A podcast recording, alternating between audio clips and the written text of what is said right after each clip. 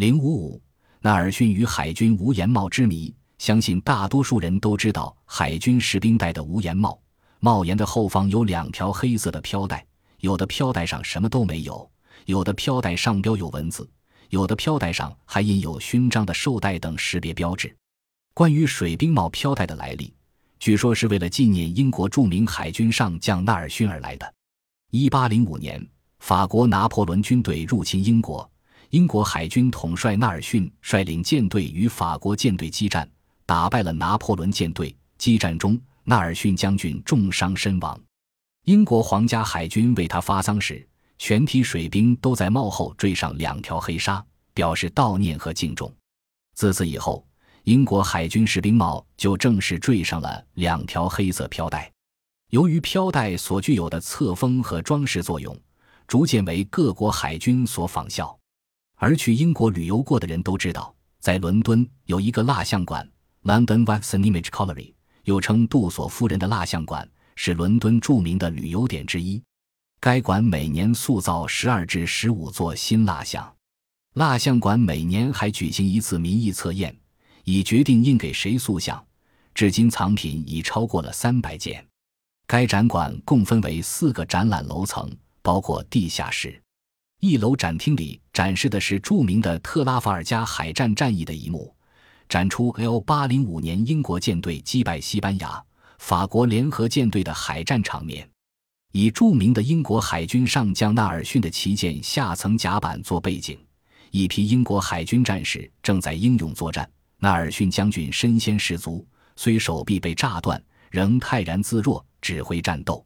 在这些蜡像间，同时配以隆隆炮声和火光烟幕，使情景更加显得逼真。在伦敦中心修建的特拉法尔加广场中央，也昂然矗立着纳尔逊纪念碑和纳尔逊身着军装的铜像。特拉法尔加广场是伦敦最著名的广场。该广场是伦敦政治和文化活动的中心，还是世界上著名的鸽子广场。纳尔逊圆柱纪念碑高五十六米，顶端是用海战中缴获敌舰上铜炮铸成的五米多高的纳尔逊将军全身铜雕像。纪念碑基座为多层台阶式，碑底基座四壁镶有特拉法尔加海战中四场战役的铜制浮雕，记录了海战全过程。纪念碑基座最下层台阶四角各有一只威风凛凛的大铜狮雕像。霍雷·肖纳尔逊 （1758 年至1805年），英国帆船时代最著名的海军将领。1758年9月29日，他出生在英国诺福克郡伯纳姆索普村。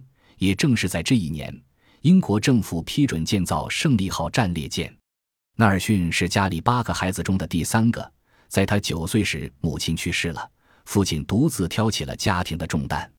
十二岁那年，他作为一名海军军校学生加入了英国皇家海军，并到了他舅父沙克林任舰长的舰上当实习生。他随舰一起远航，获得了很多船舶驾驶和海上生活的经验。沙克林利用他的影响，使纳尔逊来到查尔斯号上，随他参加了北极探险。使年仅十四岁的纳尔逊获得了在滨海航行的经验。纳尔逊勤奋好学，他很快掌握了很多海上技能。随着沙克林升任皇家海军审计官，纳尔逊得以在海军中快速晋升，他成为了一名经验丰富而又能干的年轻军官。一七七八年，沙克林去世，次年纳尔逊被任命为舰长。胡德海军上将又在纳尔逊的军事生涯上帮了他一把。他任命纳尔逊为舰长，并带年轻的威廉王子（后来的威廉四世国王）前往西印度。1789年，法国爆发革命，推翻了君主制，大批法国贵族逃往国外。1793年1月21日，路易十六被送上了断头台。法国与欧洲各国处在战争中。1793年，英国同法西同盟进行了一系列较量中的第一场较量。圣文森特角海战，当时拿破仑受命指挥围攻土伦的炮兵。土伦被攻陷后，拿破仑返回巴黎。此时，法国与西班牙媾和，给拿破仑提供了统兵进攻奥地利的机会。为了挫败法军的进攻，英国海军准将纳尔逊率领一支分舰队打击法军的海上补给线，他破坏了法国同意大利之间的所有海上贸易，取得了巨大的成效。然而，拿破仑突然挥师南下，一路打向热那亚和莱格后恩，杰维斯海军上将不得不撤销对土伦的封锁，并命令纳尔逊掩护英国人员从莱格后斯撤至埃勒巴。到一七九六年末。计划由于埃勒巴的撤退而拖延。西班牙与法国结盟，法军得到了西班牙舰队的有力支持。纳尔逊的护航舰队兵分两路向直布罗陀进发。他在密涅瓦号上沿海岸线经土伦和卡塔赫纳（西班牙海港）前进。舰队于1797年6月29日从埃勒巴出发，到达土伦后，密涅瓦号返航。他沿西班牙海岸线到达卡塔赫纳。令纳尔逊吃惊的是，西班牙舰队已离开卡塔赫纳，这儿已是一个空港。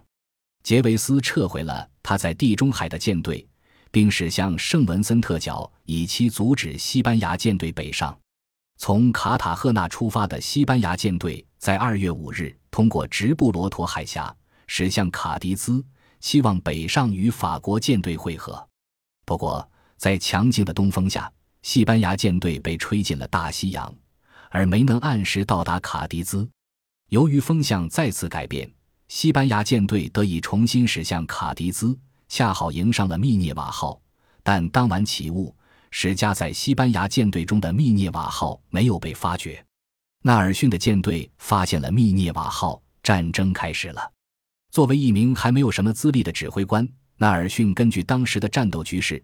在没有征得指挥官同意的情况下，果断地采取自己的行动，缴获两艘西班牙战舰，使战斗基本上结束了。此战后，纳尔逊被晋升为海军少将，并获得了勋爵封号。一八零四年十二月十二日，西班牙对英国宣战。战争重启时，英国所处的是自从一七八一年以来最弱的地位。他现在不仅面临着法国和荷兰的联合舰队。而且还必须对付法西两国保持着的同盟关系，也就是说，从提克斯克直到热那亚的所有港口都可以供拿破仑使用，以担负造船和避难的任务。另外，拿破仑也的确有入侵英格兰的明显意图，因为在所有法国港口中都可以听到造船工厂的敲击声。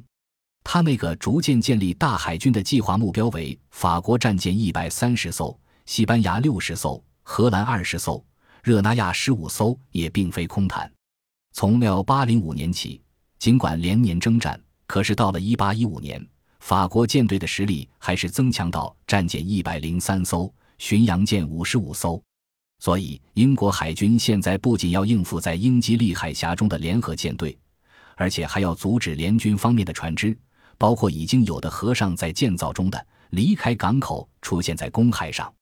一八零五年十月二十一日，纳尔逊率领他的舰队与拿破仑手下的海军将领维伦纽夫率领的舰队在海上发生战斗。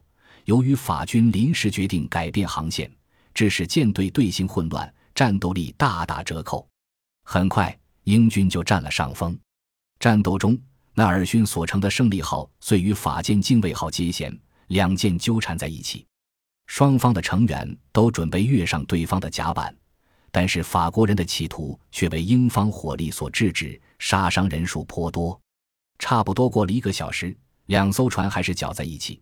当纳尔逊正在后甲板与舰长哈迪一同指挥时，从近卫号的船枪上突然射来一颗子弹，子弹击穿他左肩的肩章，透进了胸部，嵌在他的脊椎骨上。他一下子扑倒在船面上。他在爬起来后说：“他们终于把我解决了，哈迪。”我的背脊骨已经被射穿了，他被抬入船舱。到下午战斗结束，在知道了会战已经胜利的消息之后，才安心死去。到下午四点半，战斗接近尾声。法军上将维伦纽夫的三十三艘战舰中有九艘逃向卡迪兹，四艘逃向直布罗陀海峡方面，其余二十艘之中，七艘完全丧失了战斗力，十二艘被敌人所俘。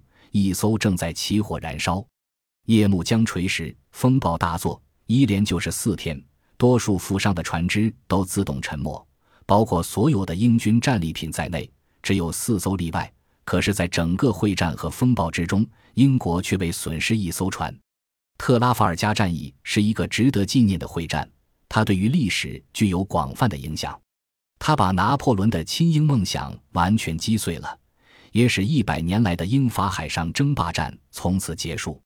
它使英国获得了海洋帝国的称号，这个帝国维持了一个多世纪，使所谓不列颠的和平变得具有可能性。更重要的是，他告诉1805年的世界，拿破仑并非天下无敌的。他也迫使拿破仑不得已而采取他的大陆体系，企图建立一个大帝国，以图在经济上绞杀英格兰，而结果却是作茧自缚，使他自己在政治上受到了绞杀。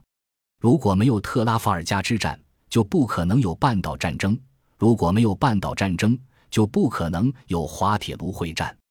所以，威尔逊先生在剑桥近代史中对这个伟大的海军胜利所做的评语似乎一点都不夸张。他说：“特拉法尔加在拿破仑战争中的确是一个真正有决定性的会战，而纳尔逊对战斗的最后胜利起了决定性的作用。在排兵布阵时，他能够摆脱当时平行战斗序列理论的束缚，正如在圣文森特之战中，纳尔逊还是一个部将。”他却根据自己对战斗局面的判断做出果断的决定。虽然他并不是采取这种做法的第一人，可是他却比前人更能认识到这种理论的基础是一种纯粹防御性的观念。依照这个理论，一个由战舰所组成的横线可以发出优势的火力。如果敌人成鱼贯纵队来犯，其结果将无异于自杀。纳尔逊看出了这个理论的漏洞。他知道，由于当时的火炮射程极为有限，而且命中率也不高，所以有被敌人横线集中火力所击毁的危险。事实上，只限于最后几百码的接近距离之内。此外，他也认识到，一旦双方发生接触之后，决定性的因素是优势的射击数，而不是数量优势和横线队形。在射击数方面，英国人比对方高明得多，不仅射击的命中率较高。而且射速也快了一倍，所以其毁灭力也高了一倍。只要比较双方的死伤数字，就可以知道此话不假。至少有一部分的原因是因为在封锁之中，法西两国的海军丧失了练习机会，而英国海军则正好相反。这正是纳尔逊能够成为一代名将的原因所在。